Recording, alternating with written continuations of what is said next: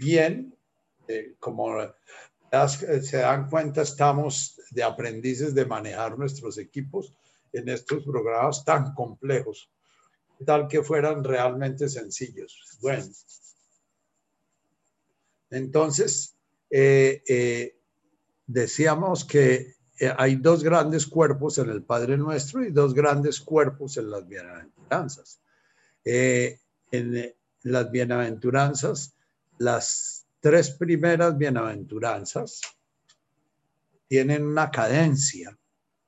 Hay una, primera bienaventuranza que podríamos decir es yang, que es es algo que es como para afuera, es algo que implica un esfuerzo, algo que implica una actitud activa, por eh, usar una, una, un par de palabras que son un poquito redundantes.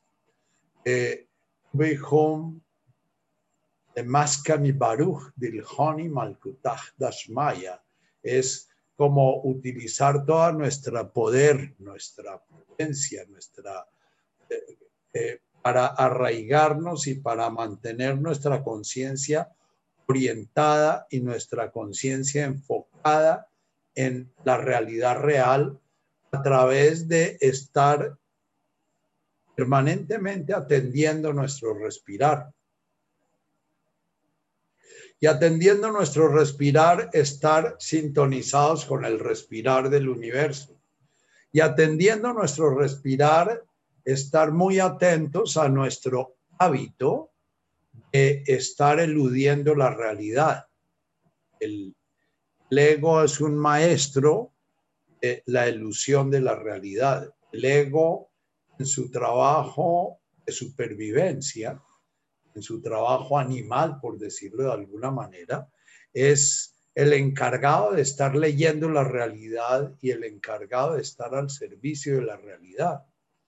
Pero en su trabajo, llamémoslo neurótico, o en su trabajo de crear una imagen de nosotros mismos, de estar construyendo permanentemente la película del yo, o sea, la película de esa imagen esa estatua de nosotros mismos que, eh, buscamos que se mantenga sólida, permanente, eh, entonces el ego cumple la función opuesta a, para lo que fue hecho, que fue para adaptar al animal humano a la realidad. Entonces, por, ego, por eso el ego eh, es ser descrito como el nicho de la mayor de nuestras ambivalencias. Por un lado, desea conocer la realidad y por otro lado, canta el bolero de miénteme por piedad, yo te lo pido. Por un lado, quiere saber si realmente lo han engañado, lo están engañando, si le están planteando la realidad tal como es, pero por otro lado está pidiendo, por favor, no me muestre la realidad, por favor, eh, yo no quiero ver la realidad. Ahora, las motivaciones que tiene, eh, digamos, la conciencia encarnada en esa criatura psíquica que se llama el ego, eh, eh, son también opuestas, porque por un lado tiene la misión de vivir la realidad y por otro lado tiene la misión de evitar la muerte. como en la realidad es esencial para el ser humano la muerte, entonces eh, el ego cree que eludiendo la realidad evita la muerte. Entonces, las dos palabras que Margarita nos preguntan son la humildad y la justicia. ¿Cómo trabajar en nuestro trabajo personal la humildad y cómo trabajar la justicia en nuestro trabajo personal? La humildad, la justicia y la paz son tres palabras que a la luz de el ego que no le gusta la realidad tienen un significado y a la luz del ego que le gusta la realidad tienen un significado opuesto. A la luz del ego, que le gusta la realidad, humildad, justicia y paz es una forma de relacionarnos con esta criatura concreta, este universo vivo concreto que somos cada uno de nosotros, eh, de una forma muy, muy realista. Es un poquito, estoy siendo redundante, eh, es estar leyendo la realidad tal como es, la realidad propia y la realidad de esta criatura integrada con el cosmos, integrada con el universo del cual hacemos, eh, hacemos parte.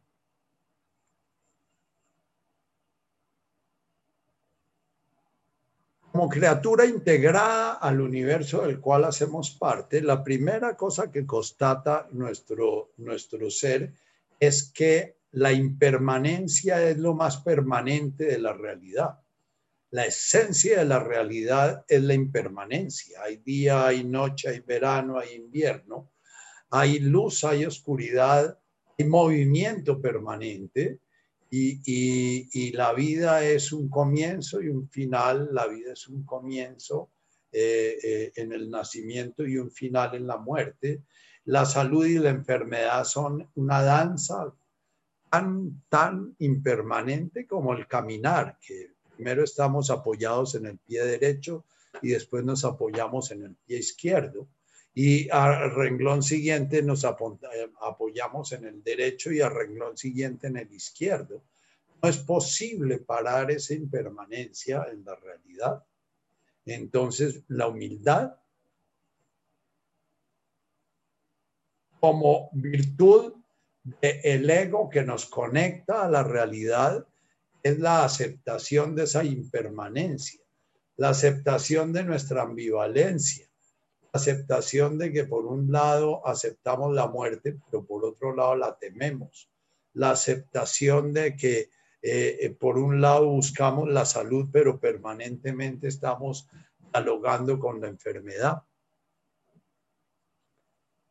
Humildad es principio de realidad. Humildad es poder ver la realidad que nos toca vivir tal como es, la realidad de Nacho, la realidad de su, sus relaciones, porque Nacho realmente es un conjunto de relaciones con sus prójimos, con su entorno, con las circunstancias con las que vive.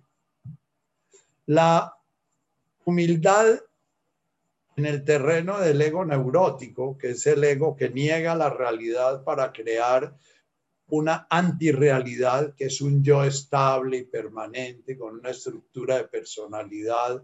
Y es que como muchas veces decimos muy orgullosamente es que yo soy así, ¿no? Y por qué no le pide perdón porque es que yo soy así y por qué no cede en eso porque es que yo no me voy a dejar humillar y, y, y, porque ya.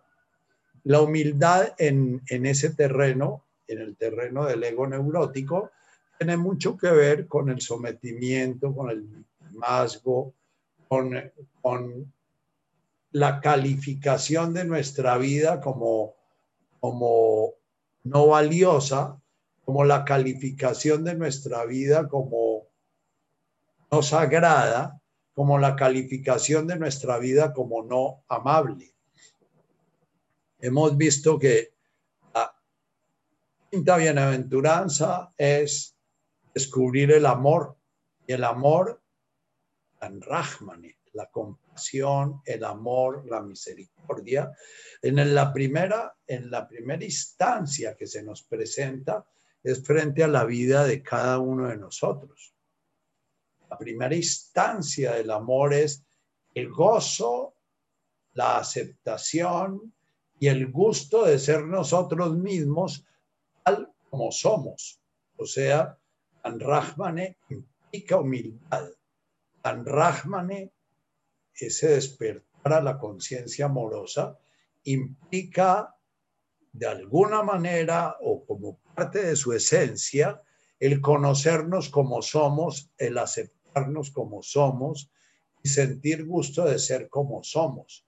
sentir gusto de nuestra luz y nuestra oscuridad, nuestra salud y de nuestra enfermedad, de nuestro amor y de nuestro odio, de nuestra, ya porque ese, eh, ese Ram, Lanrahmane, de la quinta bienaventuranza abarca el amor y el odio, la aceptación, el rechazo.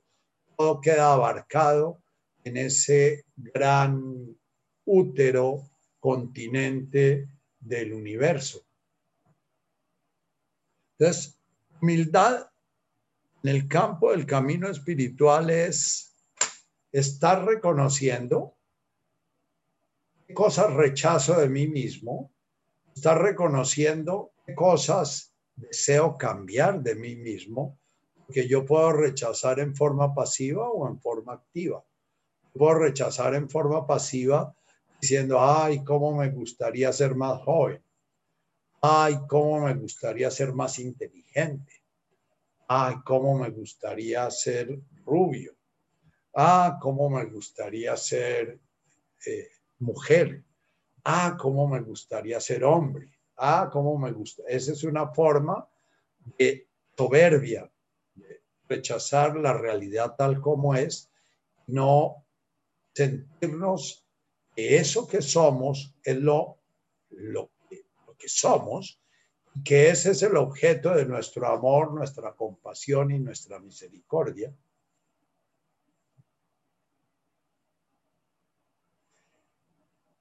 Una forma pasiva es decirnos mentiras a nosotros mismos. Es como comenzar a describir una historia de nosotros mismos que no es real y y puede ser una historia profundamente inflativa o una historia profundamente deflativa. Deflativa significa profundamente peyorativa, profundamente maluca, nosotros mismos. Como decía una persona que quiero mucho, que me decía es que el drama mío es que mamá adoraba a Superman y yo era Clark Kent. Eh, eh, a través de la terapia fuimos viendo que el problema es que él ni era Superman ni era Clark Kent. Neurosis crea una persona inflada de uno mismo y una persona desinflada de uno mismo y el uno mismo queda en la mitad. El uno mismo no es ni ese personaje eh, eh, eh, soberbio e inflado, yo soy el mejor de él, ya, ni ese personaje, yo no sirvo para nada, conmigo se trapea, etc. La humildad es precisamente el ir poquito a poco, caminando el camino para ir reconociendo amorosamente. Amorosamente es, eso está bien que sea así, ese personaje que nunca existe estable, por eso no se puede hacer un yo con eso. Es un personaje es, eh, pasa uno por ahí, en ese personaje se, se, se, se toca de vez en cuando, porque nuestro ego está acostumbrado a ir del que está grandotote al, al, que no, al que no vale nada. Y cuando pasa por el que sí es, muchas veces ni siquiera lo ve. Entonces la humildad en el camino interior es aceptar que tenemos una gran dificultad de reconocernos a nosotros mismos y saber quiénes somos. La mayoría de veces cuando comenzamos a percibirlo, vamos a descubrir que no somos nada. Y no somos nada, ¿por qué? Porque como estamos acostumbrados a definirnos con fotografías estáticas, estamos acostumbrados a hacer estatuas de nosotros, estamos cuando lo que vemos es un devenir, lo que vemos es un fenómeno que se presenta y desaparece, entonces eso decimos que es nada. La realidad es que es una impermanencia, como toda la realidad es impermanente. Conócete a ti mismo nos lleva siempre a la frase socrática de si yo sé que sé, no sé, si yo sé que no sé, sé. ¿Por qué? Porque las certezas casi siempre las, las organiza el ego, es frente a lo estático y lo permanente. Y la certeza del espíritu se da precisamente en lo impermanente, en ese fenómeno que cantamos en el Lanrahman. El amor es un campo, es un espacio, un sitio en donde la, esa realidad impermanente se va presentando y aparece y desaparece, aparece y desaparece. Así como la mente es un producto de muchos pensamientos están apareciendo y desapareciendo permanentemente. Entonces decíamos que la primera bienaventuranza eh, eh, es como una parte activa nuestra en que estamos como el cazador enfocando ese fantasma que pasa rápidamente y lo dejamos ir y sigue, seguimos enfocando el siguiente, lo dejamos ir y seguimos enfocando el siguiente. Entonces, si yo digo yo soy así, en un momento determinado, eso ya está diciendo claramente, yo no soy así. No hay nada que sea así, que permanece así. El momento en que estoy diciendo yo soy así, ya estoy afirmando algo que no es lo que estoy afirmando. Así como el dicho, si yo sé, sé, no sé. Eh, eh, dejen que eso le suene en su cabeza. Dejen que resuene. Si yo sé que sé, no sé. Y si ese sonido está permanentemente en ustedes cada vez que dicen yo soy así. Si yo dejo que resuene y si yo sé que sé, no sé, muy posiblemente voy a poder seguir adelante. Si yo sé que no sé, sé. ¿Y qué sé? Que no sé. Bien. Segunda bienaventuranza de lo que nos habla precisamente es de ese, esa película, esa serie de escenas que van pasando, que forma el ego cuando va recibiendo lo que ve, lo que oye, lo que siente, lo que huele, lo que gusta, lo que piensa, lo que la emoción que está apareciendo en un momento determinado. Ustedes sienten una emoción y si la enfocan, van a descubrir que esa emoción con la sola luz de la atención desaparece. Si yo digo yo estoy muy triste, alguien me dice, bueno, ¿dónde sientes tu tristeza? Y yo trato de enfocar esa tristeza, muy posiblemente eso esa tristeza se va a transformar en sensaciones o en pensamientos, pero no se deja enfocar. ¿Por qué? Porque la realidad real es impermanencia. La realidad real está descrita en el budismo por ese ongate, gate, paragate, prasangate, bodhisvaja. Ese, el vacío genera forma, pero la forma no es sino vacío. Y el vacío de alguna manera es el fundamento de la forma, pero la forma no nos habla sino del vacío. E, ese es un mantra que lo podemos decir millones de veces y no lo comprendemos que comprender es tratar de agarrar el vacío desde el vacío o la forma desde la forma. Pero lo que plantea este mantra es eso. Yo puedo ver el vacío desde el vacío que acaba de irse siendo llenado por la forma, pero cuando enfoco la forma, si ustedes enfocan un pensamiento, inmediatamente ese pensamiento se diluye y se vuelve vacío. La segunda bienaventuranza entonces es como el cazador que está muy, muy atento desde la primera bienaventuranza, enfocando su atención en, en esa realidad cambiante.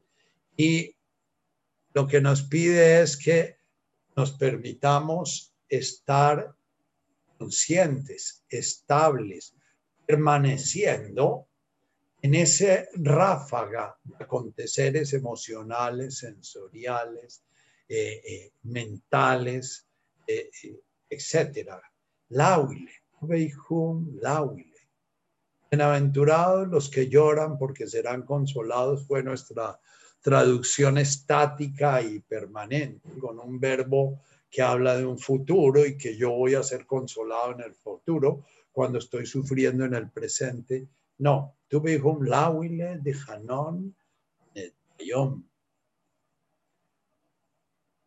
Humildad es precisamente el poder estar viendo ese huir permanente de nuestra, de nuestra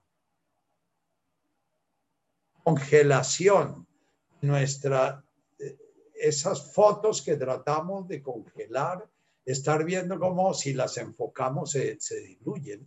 Entonces, la huile es bienaventurado en que permanece eh, eh, en, arameo Lawile eh, implica como el que es desgarrado, el que es disuelto, el que es de alguna manera como desintegrado, el que es el que se va como vaporizando. Eso no dice el arameo, eso es como la imagen que yo me hago, ¿no? Que es como una nube que uno la mira y al momentico ya ha cambiado de forma y cambia de forma canon, que te permite estar enfocando esa impermanencia, ese soy inteligente, no, yo soy bruto, ¿no? Yo no soy ni inteligente ni bruto, pero yo lo que soy flojo, no, no, no, yo no soy flojo, yo soy valiente, no, pero tampoco soy valiente, no, pero yo soy como iluminado, no, no, no, pero yo soy más inconsciente que ya. Estar viendo como ese río fluyendo y de, nuestra hipotética identidad, que es como exactamente estar eh, tratando de darle identidad del río, ¿ya? es un fluir permanente. Net Bayom, el que se permite eso, el que puede permanecer sentado viendo su vaporeidad, que es un ser vaporoso, que es, una, es un acontecer permanente de cambio, ¿no? Eh, que es un acontecer permanente de entrar y salir a la conciencia de contenidos. El que se puede permitir eso, ¿ya? Va a ser integrado. Integrado es que va a poder estar en contacto con esa conciencia que sí es una conciencia en la cual cabe todo. Es una conciencia en la cual todo aparece y todo desaparece. Y si apareciendo y desapareciendo esa permanente ráfaga de impermanencia, esa conciencia permanece estable, permanece una, permanece infinita, permanece todo abarcante, abarca todo lo que se presenta y deja ir todo lo que se está yendo, el ego está rechazando que entren cosas y al mismo tiempo está tratando de atrapar cosas para que no se vayan. Hasta el orgasmo lo tratamos de atrapar.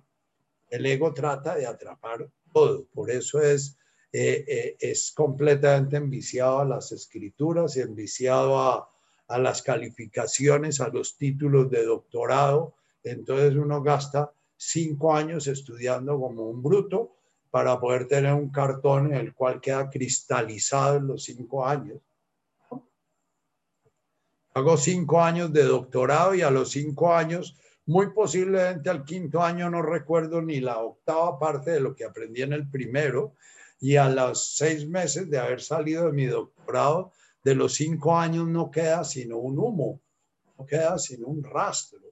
¿Ya? y, queda de alguna manera una posibilidad de la conciencia fluir sobre ciertos territorios, que es lo que es el aprendizaje real. El aprendizaje real es la capacidad, la conciencia de explorar sobre ciertos territorios. La gran sabiduría es yo solo sé que nada sé. Y al saber nada sé, entonces la conciencia se vuelve exploradora y cada vez se expande más y cada vez es más y más continente. Cada vez se desenajena del ego comprime. Entonces, humildad en, en los territorios egoicos neuróticos, o sea, en los territorios en los cuales el ego está hecho para crear una imagen y crear un doctor y crear un doctor inteligente y crear un doctor exitoso y crear un doctor eh, eh, que no se va a envejecer y crear un doctor que no muere. Humildad es como el reconocimiento de, que yo, si no, yo soy humilde porque reconozco que no soy lo inteligente que me gustaría ser y reconozco que no tengo la agilidad que me gustaría tener y reconozco que ya ese tipo de humildad es soberbia, porque soberbia es la negación de la realidad y la negación de la impermanencia de la realidad. Ahora, seguimos avanzando y entramos en la tercera bienaventuranza, es una combinación de la primera y la segunda bienaventuranza. La primera es completamente activa, la segunda aparentemente es pasiva, porque en la segunda lo único que estamos tratando es de ver ese espacio donde toda esa cantidad de opuestos, toda esa cantidad de cosas que me gustan, que me disgustan, esas cosas buenas, esas cosas malas, esas cosas que temo y esas cosas que deseo, esas cosas que anhelo y esas cosas que, que, que, siento que voy a ir donde las brujas para ver si logro exorcizarlas, ¿no? En, en lo que permanece en la segunda bienaventuranza es una bienaventuranza de la contemplación de lo que es más doloroso para el ego, que es que no puede asir, que no puede controlar la realidad, que él realmente no controla, que él no define qué es lo que se va a hacer ni qué es lo que no se va a hacer, él no define qué es lo que se piensa ni qué es lo que no se piensa, él no define qué es lo que se siente ni qué es lo que no se siente, ¿ya? Eh, puede que yo viva añorando ese sentimiento tan lindo que tuve cuando me enamoré hace X años y apenas me enamoro digo, pero ¿cómo diablos yo estaba añorando esta vaina que estoy sintiendo que me lleva a sentirme tan, tan descentrado y tan, perdido, ¿no? Eh, esa impermanencia. la segunda bienaventuranza nos enfocamos en el sitio donde aparece la impermanencia. Ese que llama eh, Jesús el ina ina, el yo del yo, en el Evangelio de Juan, ese ser del ser, esa conciencia en la cual se construye el pensamiento, se construye la emoción, se construye el cuerpo, se construye la salud, se construye la enfermedad, ese caleidoscopio, ese es como, eh, eh, esa conciencia es como la, la, plaza de Villa de Leyva el día de las luces, que está llena de fuegos artificiales y apenas acaba no queda sino un mareda y una cosa negra y un poco de borrachos por ahí eh, tropezándose en esas lisas calles de Villa de Leyva, ¿no? Entonces, entramos en la tercera bienaventuranza, Wehum Damakike. Hanon Netbayom. Perdón. Hanon Ertunarja, que en la segunda, la completitud me fascina. Eh, eh, la busco mucho y no hay que buscarla porque ya lo somos. Eh, por eso todo el planteamiento de la vía mística es, ya eres lo que estás buscando ser porque ya somos esa completitud en la cual toda la impermanencia se da. Tubihum la mágica, dijanon nertun arja. Esta bienaventuranza es yin y yang, porque es una bienaventuranza en la cual está la primera presente, está esa conciencia atenta y esa conciencia presente. Está la segunda, que es esa conciencia todo contenedora va permitiendo que se vaya dando el juego del Tao, el juego de la luz y la oscuridad, el silencio y el sonido, ¿ya?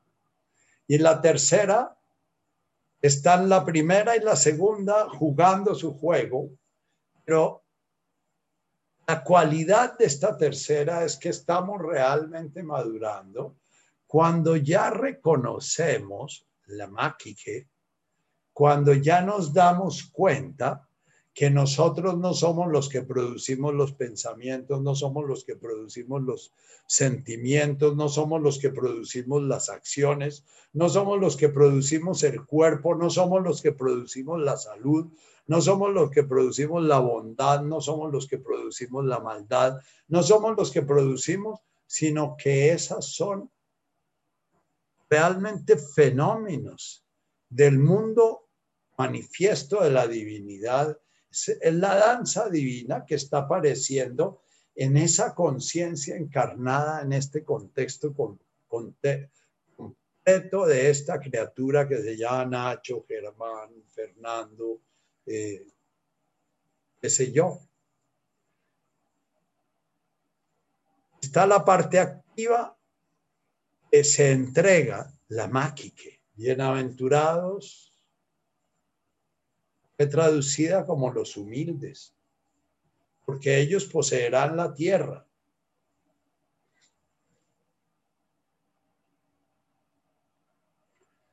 Nuevamente nos encontramos con que hay una cosa sólida que se da en el presente y se proyecta al futuro y que la tierra es algo concreto en lo cual, en lo cual que vamos a poseer cosas de esa tierra y que si somos buenos vamos a tener muchas de esas cosas y vamos a ver más y más sólidos, porque entre más cosas tengamos, más sólidos somos y más eh, eh, eh, es una estatua que no la tumban ni, ni los indios enlazándola como la pobre Isabel la católica, ni, ni el Belalcázar, ¿ya? Es una imagen intumbable. humildad en ese terreno del ego neurótico es como reconocer que yo no he logrado lo que quería, como reconocer que no he conseguido las metas que anhelaba, como reconocer que eh, realmente eh, eh, me sobredimensioné en mis expectativas, que realmente, bueno, por eso la humildad en, todo este pensamiento positivo moderno ni se menciona, porque es que mencionar la humildad es como mencionar al demonio, ¿no?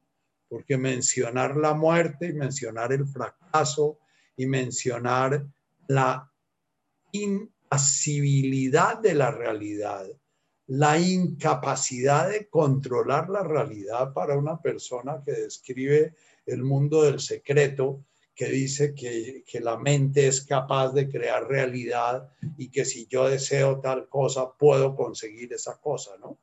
Eh, eso es como, como brutal la, la, la, virtud de la humildad. En el terreno de un ego sano, para mí humildad es principio de realidad. Entonces, principio de realidad es, bueno, soy colombiano, nací en una época en que, eh, en que no se estudiaba inglés de la forma como se estudia hoy en día. Pertenezco a un mundo donde el idioma universal es el inglés y, no saber inglés es una limitación. Y no tengo la dedicación para ponerme a aprender inglés, entonces acepto esa limitación. Esa, digamos, es una humildad, un principio de realidad, se puede llamar humilde, pero es humilde, eficaz en la medida en que no me lamento por eso, ni siento que estoy mal por eso, ni siento que Sencillamente eso hace que si me ofrecen ir a dictar unas conferencias en Los Ángeles, eh, tengo que decirles que yo no dicto conferencias en inglés, sino que tienen que buscar un traductor. Entonces posiblemente me van a decir que qué pena que es que hoy el que no habla inglés, si no merece que le paguen un tiquete a Los Ángeles a dictar una conferencia. Eh, eh, entonces decir, bueno, sí, eso es así y, y, eso no tiene, no es ni bueno ni malo, eso es sencillamente algo que es lo que es. Eso a nivel de salud psíquica es muy valioso. La humildad del ego funcional nos permite estar serenos en lo que estamos y estar viviendo con relativa tranquilidad lo que estamos viviendo. Esa humildad, y aquí va a aparecer la palabra justicia, esa humildad a nivel del ego funcional. Cuando yo hablo del ego funcional es cuando nuestro ego en parte se invierte en crear un yo importante con importancia personal, permanente, inmortal, etcétera, pero en parte se dedica a vivir la realidad tal cual es. Cuando yo tengo este tipo de humildad, no voy a estar encontrándome con el problema de la justicia y la injusticia. Sencillamente siento que, bueno, si yo soy de una clase media con unos ingresos de tal manera y mis, mis, mis proyectos vitales son de tal orden, eso está bien, eso no es ni justo ni injusto. Y que si hay otra persona que es de, eh, eh, un, con unos recursos más limitados, eh, y, pero que de alguna manera está viviendo sus recursos limitados y los está viviendo con gusto y contento y con, o contenta de tener el trabajo que tiene, eh, eh, eso no es ni justo ni injusto, ¿ya? En, en la, la, la, justicia es de alguna manera una, una creación de la mente en la cual hay unos presupuestos y es que eh, los tigres son malos porque se comen a los ciervos y, los elefantes son malos porque de alguna manera matan la foresta y se comen la mitad de, la vegetación que hay en un sitio semidesértico. Eh, ni los leones ni los tigres son malos ni los elefantes son malos si los elefantes eh, se reproducen mucho y si no tienen sus controles biológicos generan desierto y eso no es ni justo ni injusto y ni, ni es justo ni injusto que haya clases sociales con eh, funciones distintas y con eh, recursos diferentes. Pero si yo niego la realidad y creo una imagen de mí mismo que debe ser de tal manera y una imagen del mundo que debe ser de tal manera, justo o injusto es todo lo que se desacomoda de esa imagen. Ahora, la justicia a nivel del camino espiritual, vamos a entrar en la siguiente bienaventuranza utiliza una palabra que fue traducida como justicia. Justicia es un equilibrio entre esa parte yin y esa parte yang, esa parte que tiene poder para ejercitarse, para llevar a cabo una práctica, para tener una disciplina, para tener, y al mismo tiempo esa parte yin es la que va aceptando que lo que va llegando es de lo que se trata y lo que hay que vivirlo.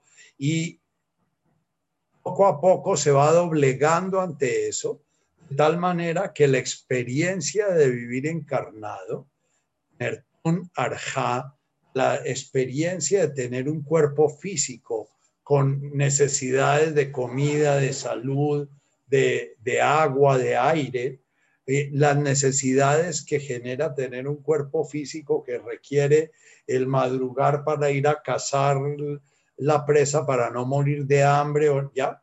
Eh, eso está equilibrado. La parte yin, la parte yang está equilibrado. Esta persona está nadando como la, la cresta de la ola, la cresta de poder estar atendiendo muy, muy claramente su respiración, muy claramente su cuerpo, atendiendo muy claramente la realidad que los rodea, atendiendo claramente sus relaciones, dándose cuenta de qué es lo que hay en su entorno, porque realmente mi existencia es la realidad que yo vivo en relación con un entorno, como la existencia del hígado es la relación que tiene con el vaso y con el páncreas y con el intestino delgado y con el duodeno y con el yeyuno y la relación que tiene con con el sistema eh, circulatorio para estar depurando las sustancias tóxicas de ese sistema. El hígado no es hígado solo en, un, en una estantería. El hígado puede tener todas las células y todas las funciones de hígado, pero no es hígado, sino en relación con. Ni el vaso es vaso, sino en relación con. Ni el corazón es corazón, sino en relación con. ¿ya? Ni Nacho es Nacho, sino en relación con, en relación con ustedes, en relación con mis pacientes, en relación con mis ancestros, en relación con mis eh, hermanos, en relación con los prójimos que de alguna manera se relacionan conmigo como comillas superiores o como comillas inferiores, o sea, en una relación de poder activa o en una relación de poder pasiva. Entonces, justicia es como ese equilibrio, ese estar en el momento presente, muy presente, en lo que de alguna manera la realidad me va proponiendo para vivir, para responder a esa realidad una manera atenta y activa. Jesús utiliza para esta, para esta justicia eh, parábolas que son como muy injustas. Por ejemplo, la parábola del que sale a la plaza a buscar unos viñadores, unas personas que le vayan a recoger el fruto de, su, de sus vides, de sus uvas, y sale a las 8 de la mañana y consigue a unos, y a las 10 de la mañana consigue a otros, y a las 12 del día consigue a otros, y a las 2 de la tarde consigue a otros, y llega a las 5 de la tarde y a todos les paga lo mismo. Y entonces los que entraron a las 8 de la mañana dicen, no es justo, nos pague a nosotros lo mismo que los que llegaron a las 2 de la tarde y no trabajaron sino tres horas. Y, entonces el amo les dice, no arreglé con vosotros ese sueldo, entonces, ¿qué es, ¿cuál es el problema? Sobra decir que esas parábolas en el mundo moderno son completamente locas, porque el mundo moderno no tiene nada que ver con esa manera de ver Jesús el mundo. O la parábola de los denarios, del que le dan cuatro denarios y produce ocho, el que le dan dos y produce cuatro, y al que le dan uno y va y lo entierra porque le da miedo perderlo. Y, cuando llega el amo, eh, le dice, bueno, ¿y qué hizo con su Lo enterré porque me dio miedo. Dice, se le quita porque al que tiene poco, lo poco que tiene le será quitado y al que tiene mucho se le dará más. Esa es un principio de la existencia tanto en el mundo fenoménico, que no es ni justo ni injusto, como en el mundo del espíritu. Entre más uno va abriéndose a la gracia, entre más la persona va abriendo su conciencia a la realidad, más realidad va percibiendo. Entre más está estando en presente, más en presente puede permanecer. Entre más logra estar saliendo de sus celos, de su envidia, de su codicia, de su soberbia, más está presente y está liberándose de esas prisiones y de esos enredos. Entonces, humildad es principio de realidad. Lo trabajamos mucho con la segunda bienaventuranza, pero con la primera.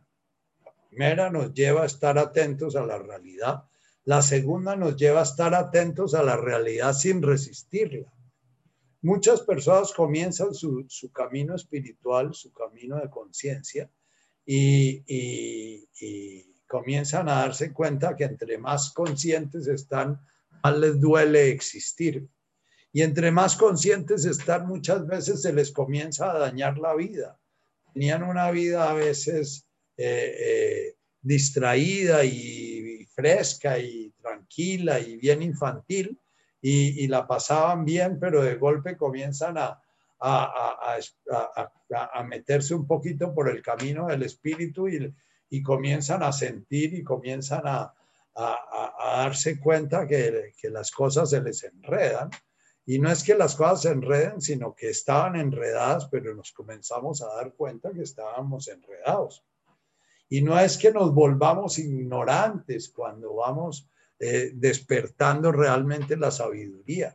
Es que siempre fuimos ignorantes, pero no nos dábamos cuenta. Si sé que sé, no sé, Ese es el principio básico de, la sabiduría. Todo el que cree que sabe, muy posiblemente no tiene ni idea de lo que sabe. Entramos en la cuarta. La cuarta, la lane de Watson lejano.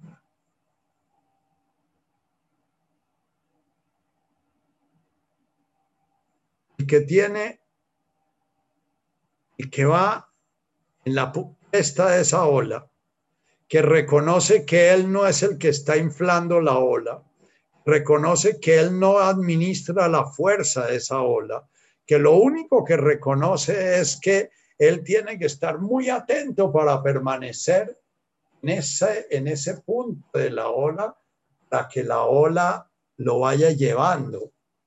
Y que si la ola lo tumba, no es ni justo ni injusto, que si la ola lo tumba, no es culpable o, inocente, que si la ola lo, lo tumba, es porque está aprendiendo a estar en la punta de la ola y porque se descuidó o se distrajo un segundito y entonces perdió ese equilibrio.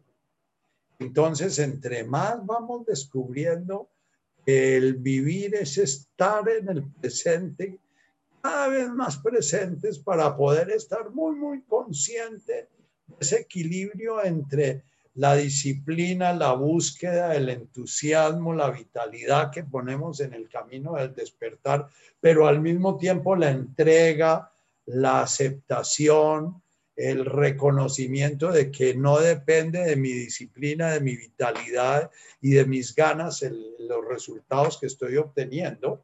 Eh, ese equilibrio entre la, el yin y el yang, entre la pasividad y la actividad, es lo que llamó Jesús lejanuta, fue traducido como bienaventurados los que tienen hambre y sed de justicia, porque ellos serán saciados.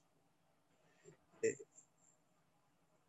tenemos aquí al cura Pérez y al cura Laín y al, y al cura Currea y un poco de curas que se metieron en la teología de la liberación y se metieron el cura Camilo Torres eh, se metieron a echar bala porque ellos entendieron que tocaba tener hambre y sed de justicia y, la forma de, hacer justicia era entrar a, pelear en la guerrilla del ELN o del EPL o del qué sé yo. Y, bueno, eh, ha habido mucha gente que se ha perdido porque de alguna manera enredó esa palabra y por eso me parece tan importante la pregunta de Margarita. La justicia a nivel del ego es si hay una persona con hambre y una persona que le está sobrando la comida y yo soy realmente justo, yo voy a, volverme Robin Hood y voy a atraco a la persona que le sobra la comida, le quito la comida y se la doy al que tiene hambre. La justicia a nivel del, del, del camino del reino de Dios está de golpe descubrir que la persona que tiene hambre tiene mucha más riqueza que la persona que está saciada, porque la persona que tiene hambre de pronto está utilizando con atención, con presencia, su hambre para despertar. Y eh, saben ustedes que en todos los caminos espirituales el ayuno fue una de las prácticas más reconocidas y más valoradas. Los monjes cistercienses y los benedictinos originales no comían sino una vez al día a las 4 de la mañana y comían un, todos no comían sino un potingen de avena que quedaba preparado en la noche y que entonces en la mañana ya estaba, en la madrugada ya estaba medio fermentado. Y y vivían con eso. Y, otros se iban al desierto y, aprendían a no comer. Y en la India todavía hay una cantidad de gente que se llaman sadhus que se pasan la vida sobreviviendo a punta de tomar agua sucia del Ganges o qué sé yo. Eh, entonces, la justicia en el camino de las bienaventuranzas es, bueno, qué me está pidiendo la vida en este momento y qué me pide a través de la relación que tengo con esta persona que llamo enemiga y qué me pide a través de la relación que tengo con esta persona que llamo amiga, pero siento que me está descuidando o me está traicionando. Y qué me pide a través de la relación que tengo con el miedo de ir a hacer mercado por el COVID y qué me pide a través de la relación que tengo con la forma como como todos los días estos alimentos que son un regalo de todo el universo. ¿Cómo me relaciono yo con la, comida que me da la vida y qué me pide a través del miedo que tengo de la muerte y de la enfermedad? ¿Y qué me pide a través de, qué sé yo, nada presente? Es como estar en la cresta de la ola viendo, bueno, ¿qué es lo que la vida me pide?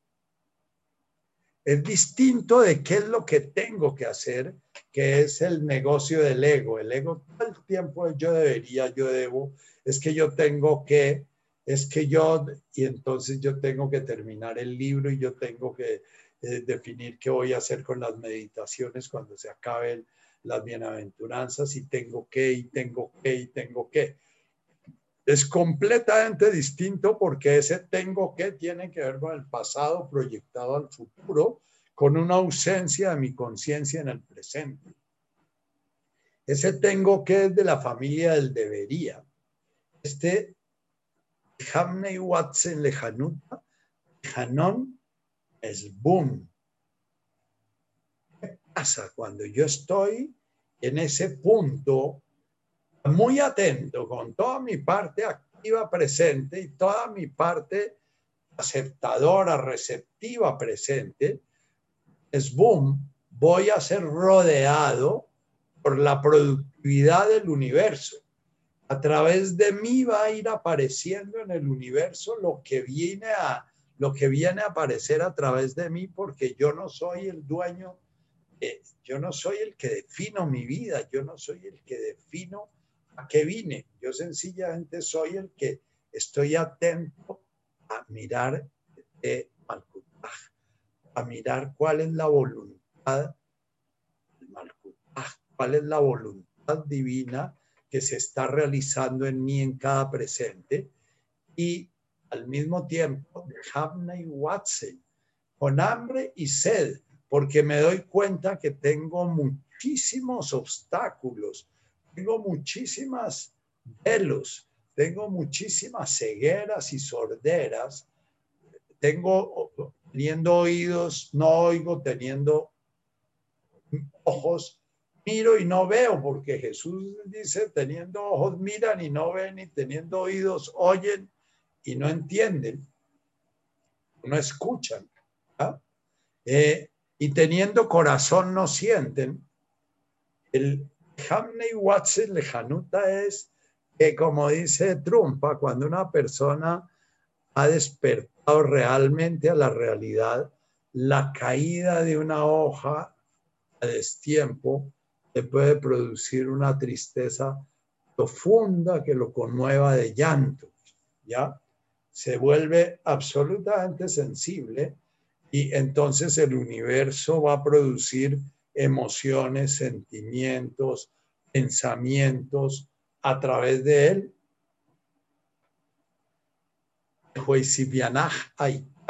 El resultado del que habla el Padre Nuestro, de esa lejanuta. Ahí ya hay humildad, que ya yo estoy siendo consciente de quién soy, como soy he dejado de estar pensando permanentemente en el hubiera debido o debiera y se hiciera o si no hiciera, si aconteciera o no aconteciera, sino que estoy atento a lo que está pasando, atento a, mi madre que se está muriendo y, y, cómo puedo estar en el presente de mi madre muriendo y no y cuando se muera mamá qué voy a sentir yo cuando es que me da miedo, doctor, que es que si ahora no atiendo a mamá cuando se muera, me voy a arrepentir de lo que no hice. No, eso no sirve para nada. No sirve absolutamente para nada ese estar ausente de nosotros mismos.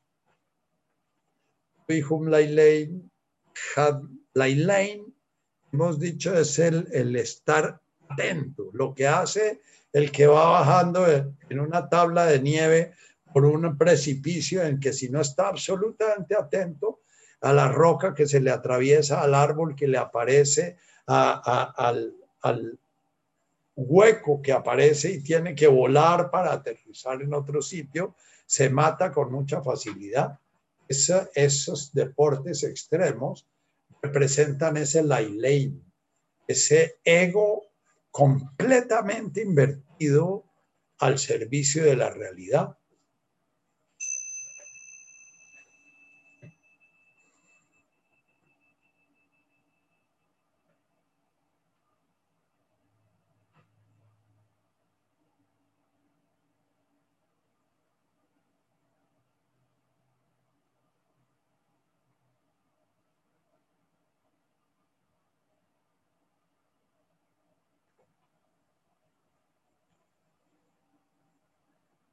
Ese ego, si su vida lo, lo tiene en una circunstancia de estar oyendo una partita de Bach, siente hasta la última variación de ese cello, o si lo pone en la circunstancia de estar subiendo una montaña, lo, lo pone en completa sintonía con su aceleración del pulso, su resuello, su respiración, lo que está mirando, lo que está sintiendo, de tal manera que es uno con la montaña, uno con el alajaruja, el, uno con la respiración del universo, uno con su sistema circulatorio eh, activando toda su vitalidad, uno con su conciencia viva, ¿ya?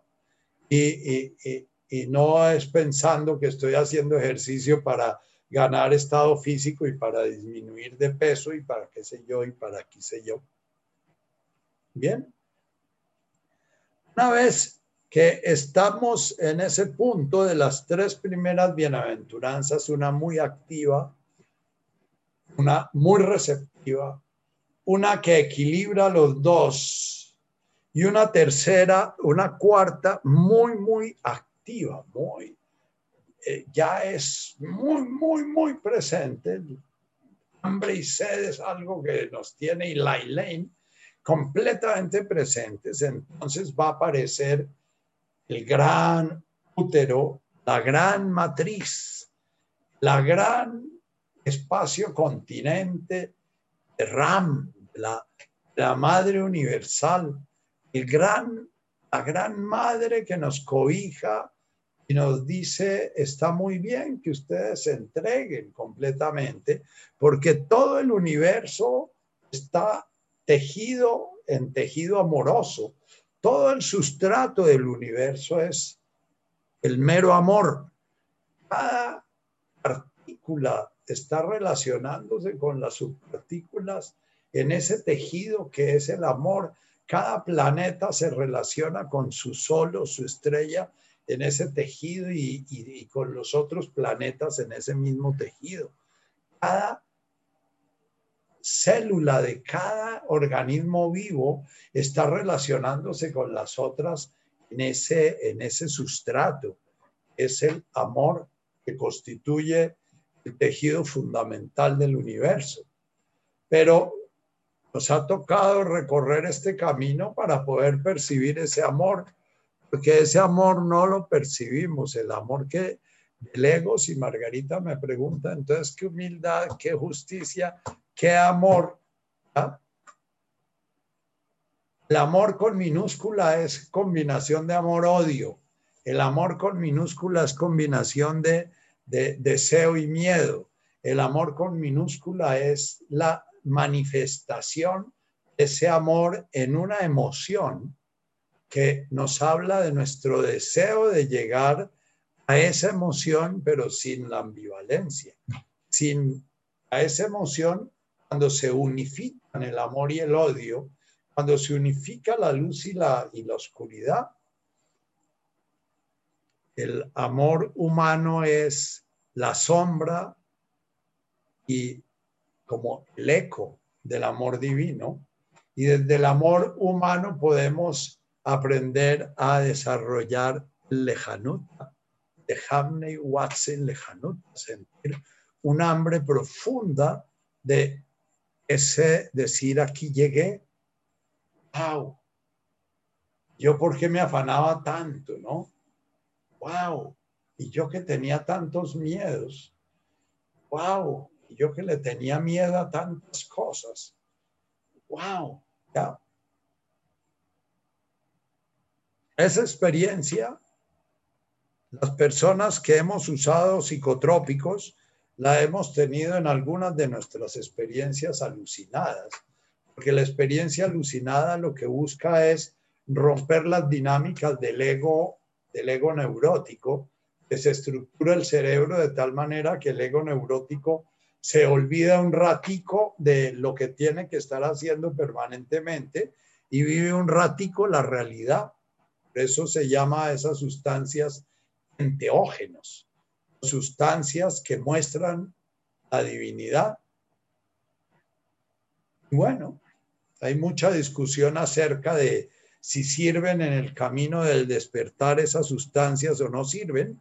Eh, eh, la realidad es que si las usamos y nos quedamos en la pruebita, no nos sirven, porque entonces seguimos buscando a Dios como si fuera el enamorado o la enamorada o como si fuera el carro último modelo y, nunca lo vamos a encontrar de esa manera. Entonces, parte de lo que sirve ese tipo de experiencias eh, como místicas que producen el yagé y el yopo y, y, el ácido lisérgico y la mescalina y el éxtasis y esas, y esas sustancias es poderlas ver en el mundo místico, no en el mundo fenoménico, porque si se ven como un fenómeno, lo que nos generan es mucha más amargura.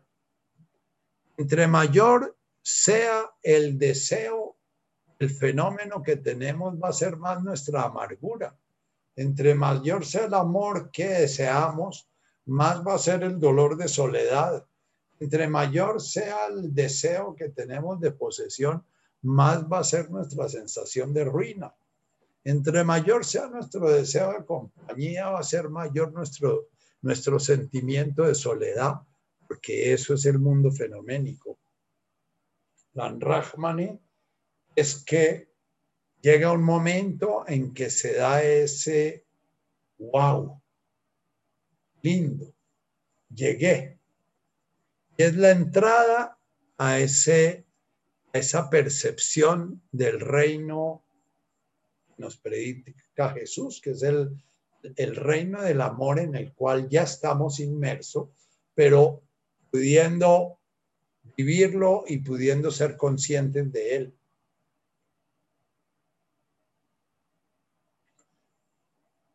Siguiente, que la trabajamos en las sesiones anteriores, es ya una vez que habitamos ahí, que es completamente femenino, completamente receptivo el amor, completamente eh, soltarme a ser acogido por. El amor es completamente entregado. El amor no, sea, no es una cosa activa. Yo te amo es un absurdo. Es yo estoy en el campo amoroso eh, eh, viviendo tu presencia y mi presencia con gozo. ¿Ya? Viene la siguiente que nuevamente es muy yang, que es el, el de su corazón y desde su encarnación, entiende que ese enorme misterio de la creación, ese misterio que comienza desde el Big Bang eh, y durante 15 mil millones de años va evolucionando hasta llegar al momento presente en donde hay una criatura con una conciencia refleja, que puede percibir la divinidad que se está generando en, su existencia, ¿ya? Que ese milagro tan, fabuloso es algo que, que, debe de alguna manera mostrarse, que debe de alguna manera fructificar, que debe de alguna manera eh, testimoniarse. Y de ahí sale de esa bienaventuranza sale del por qué, por qué el Buda una vez iluminado, por qué Jesús una vez despierta, por qué, una, por cada uno de los personajes que van despertando sienten como esa compulsión por compartir la luz que han descubierto. Y por último, llegamos a nuestra bienaventuranza de la paz. Pero si Margarita me preguntara, ¿y la paz? Porque es que la pregunta de Margarita puede abarcar todas. La paz es la paz del doctor Santos, la paz es la que buscan los de la primera línea, la paz es la paz firmada en el decreto de, qué sé yo. No. La paz es ya la combinación, así como en la, tercera bienaventuranza es la combinación de yin y yang la paz es la combinación de ese amor infinito en el cual nos sentimos acogidos, nos sentimos entregados, nos sentimos, nos sentimos muertos, porque es que la muerte es ya entregarnos. Yo ya no tengo nada que hacer, he cumplido, todo está consumado con esa parte yan, que es ese corazón ardiente, ese corazón de Jesús con su llama adentro, ese corazón ardiente que quiere irradiar la luz a todo el universo que Él tiene presente, a toda su proximidad, a todos los que de alguna manera hacen parte de su existencia presente. ¿Ya? Es la combinación de las dos la que va a dar la paz.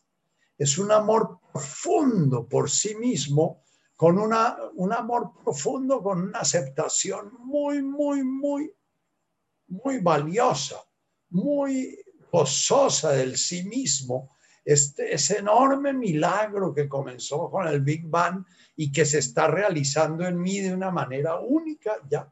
Y esa luz que de alguna manera está, está gozando todo mi entorno, ¿ya? Esa combinación de los dos da como resultado la paz.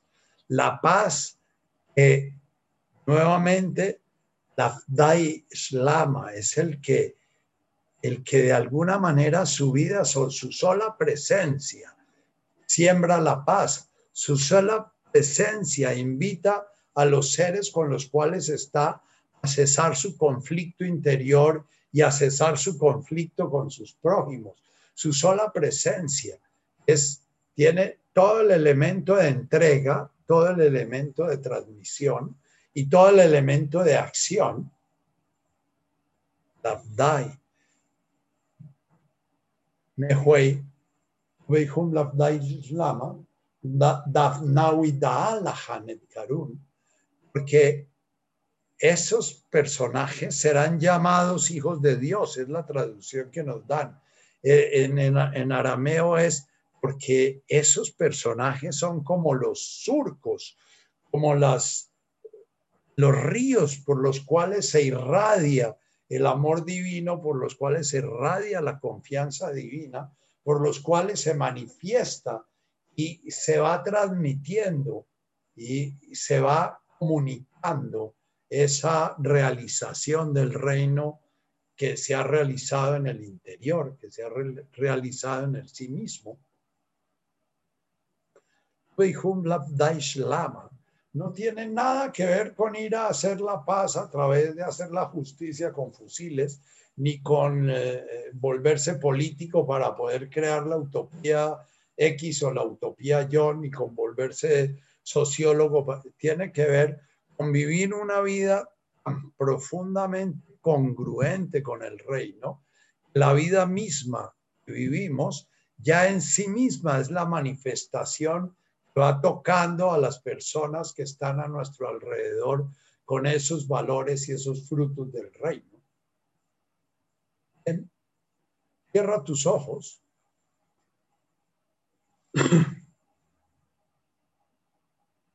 Inspira y expira profundamente.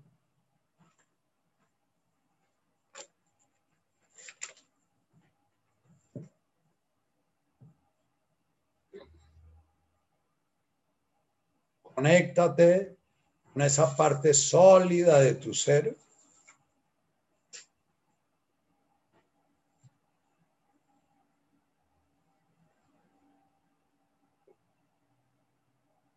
Respira naturalidad esa respiración cósmica. Sé masculino y femenino en respirar. Inspira siendo yo, respira entregándote al universo. Soy manifestación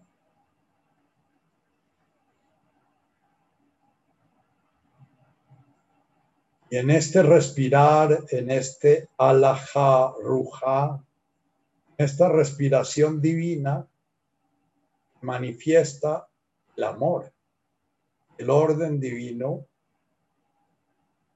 eh, llevando tu atención al sitio más profundo de tu ser. Comienza a recorrer tu laberinto interno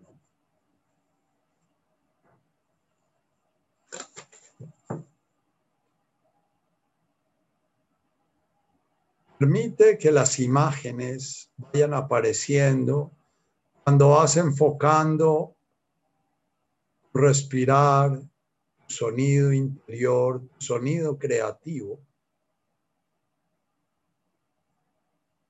como a ese centro, esa galaxia que eres tú.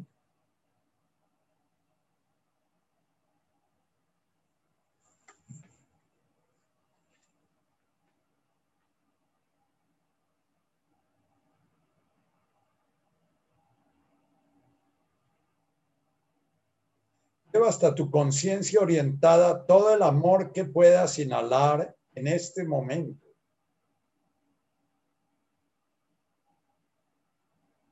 Utiliza el destello que consideras más sagrado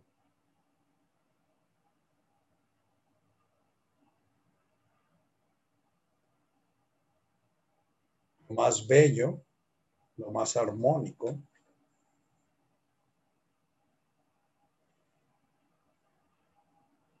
Ser cualquier cosa que haya creado la sensación de un espacio iluminado en tu vida.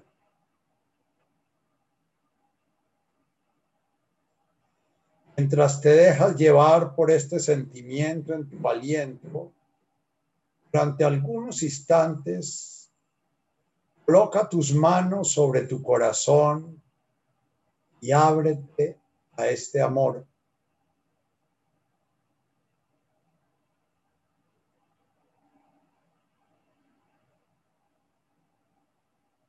Enseguida, lleva las manos y la sensación de tu respiración hacia tu, tu vientre.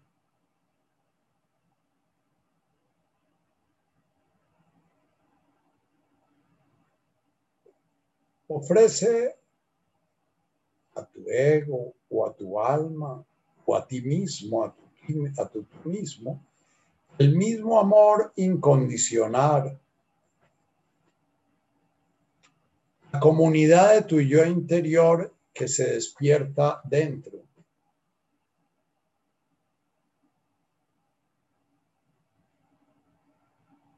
Contempla el universo de diversidades que hay en él. Pensamientos, sentimientos aparentemente opuestos, sensaciones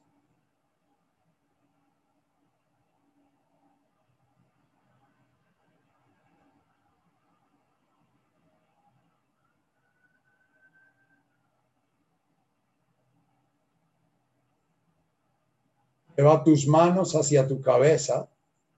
Ofrécele este mismo apoyo a todo tu ser intuitivo,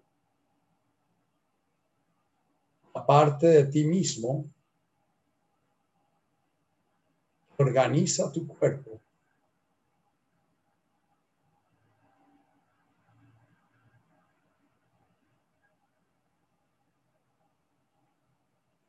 Enseguida descansa tus manos y tus brazos. Inhala y exhala tanta energía como puedas en este momento. Armonízala con un amor compasivo.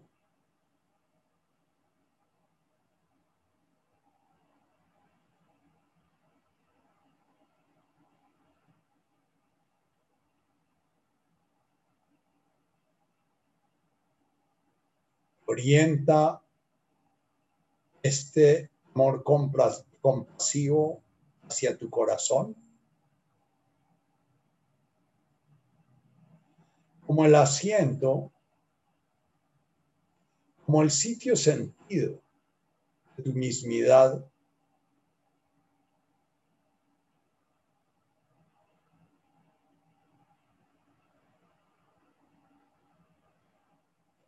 ofrece esta sensación de vida incondicional y amor a todas las partes de, tu ser que sienten disgregadas y distantes.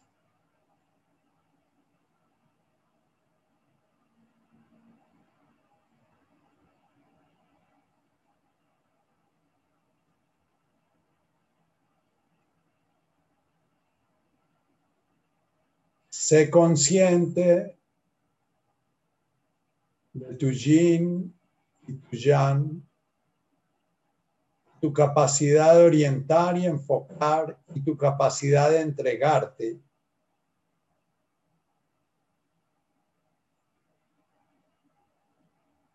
Y en esta bendición de vida incondicional y amor, siente que más recibes al mismo tiempo.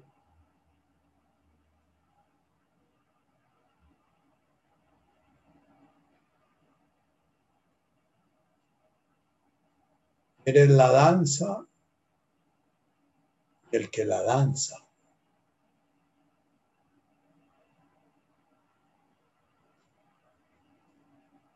No forces ni violentes esta bendición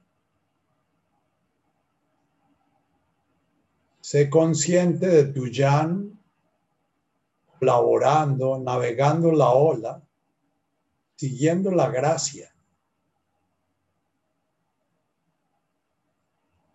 Simplemente ofrécela con respeto, sin expectativa, a ese extraño más cercano dentro de ti llamas yo o mí mismo,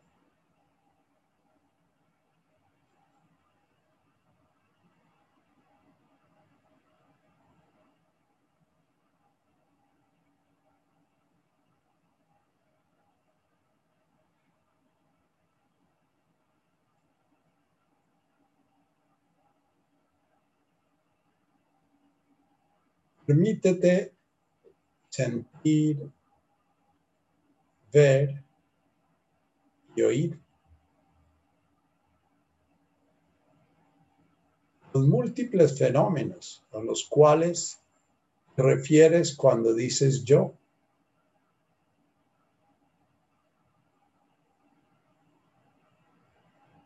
Permítete intuir en dónde reposa ese rayo amoroso, ese mismo en proyectos este amor, esta compasión, esta aceptación. Entrégate completamente en tu feminidad completa. Recibir está completamente presente en este dar, en inspirar y en expirar.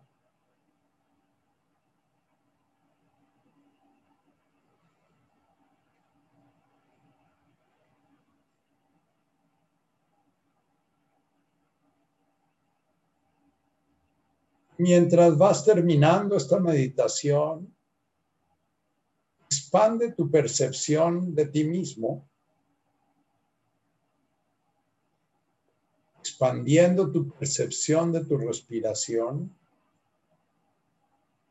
incluyendo aquellos en tu vida externa y en tu comunidad exterior llamamos prójimos.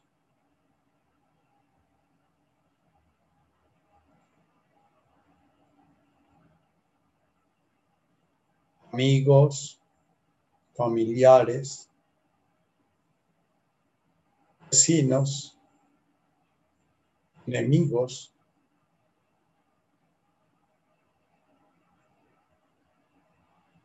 circunstancias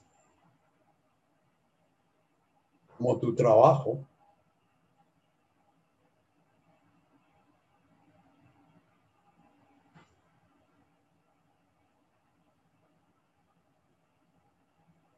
inspira y expira, marcando con esa mirada amorosa todos esos opuestos.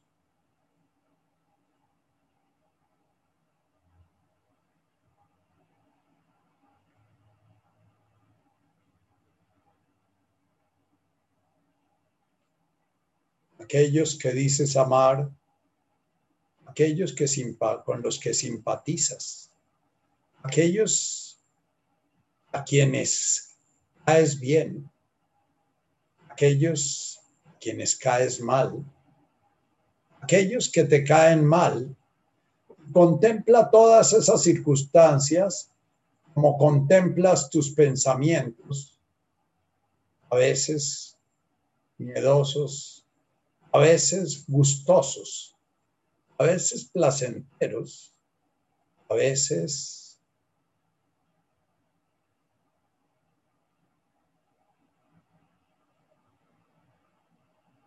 inútiles. Dices muy útiles.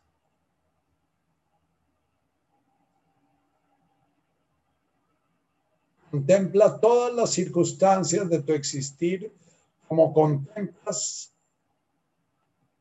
mundo mental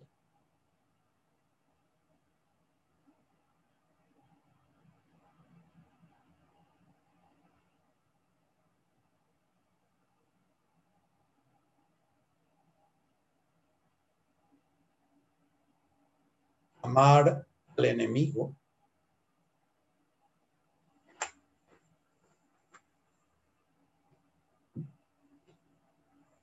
Es abrir un espacio en tu existencia hacia aquellas circunstancias que despiertan en ti hambre y sed, equilibrio, rectitud, despertar de poder percibir esa cresta de la ola, la ola de la vida es la que rige nacer y tu morir.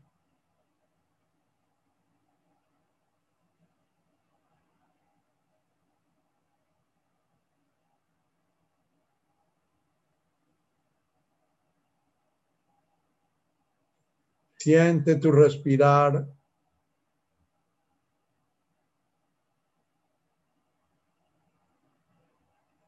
Haciendo en el corazón, irradiando en toda tu proximidad mental, emocional, de los seres hacen parte de tu existir en, este, en esta encarnación.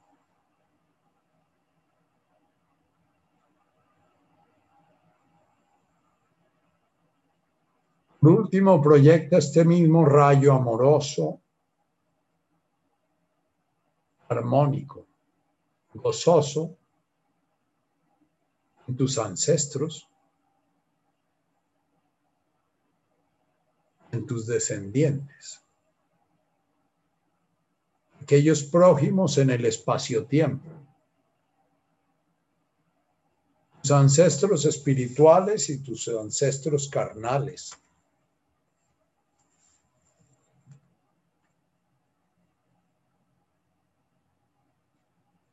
Siente esa sensación en tu corazón.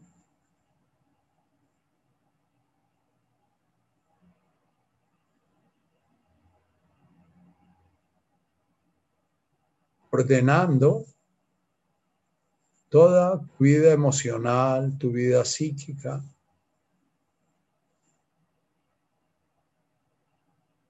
vida mental.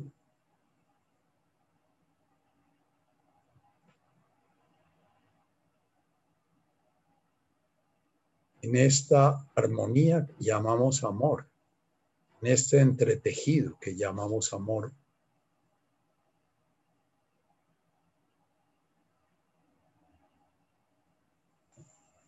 Bien. Cuando sea tu momento, abres tus ojos. Y si es tu deseo, puedes despedirte.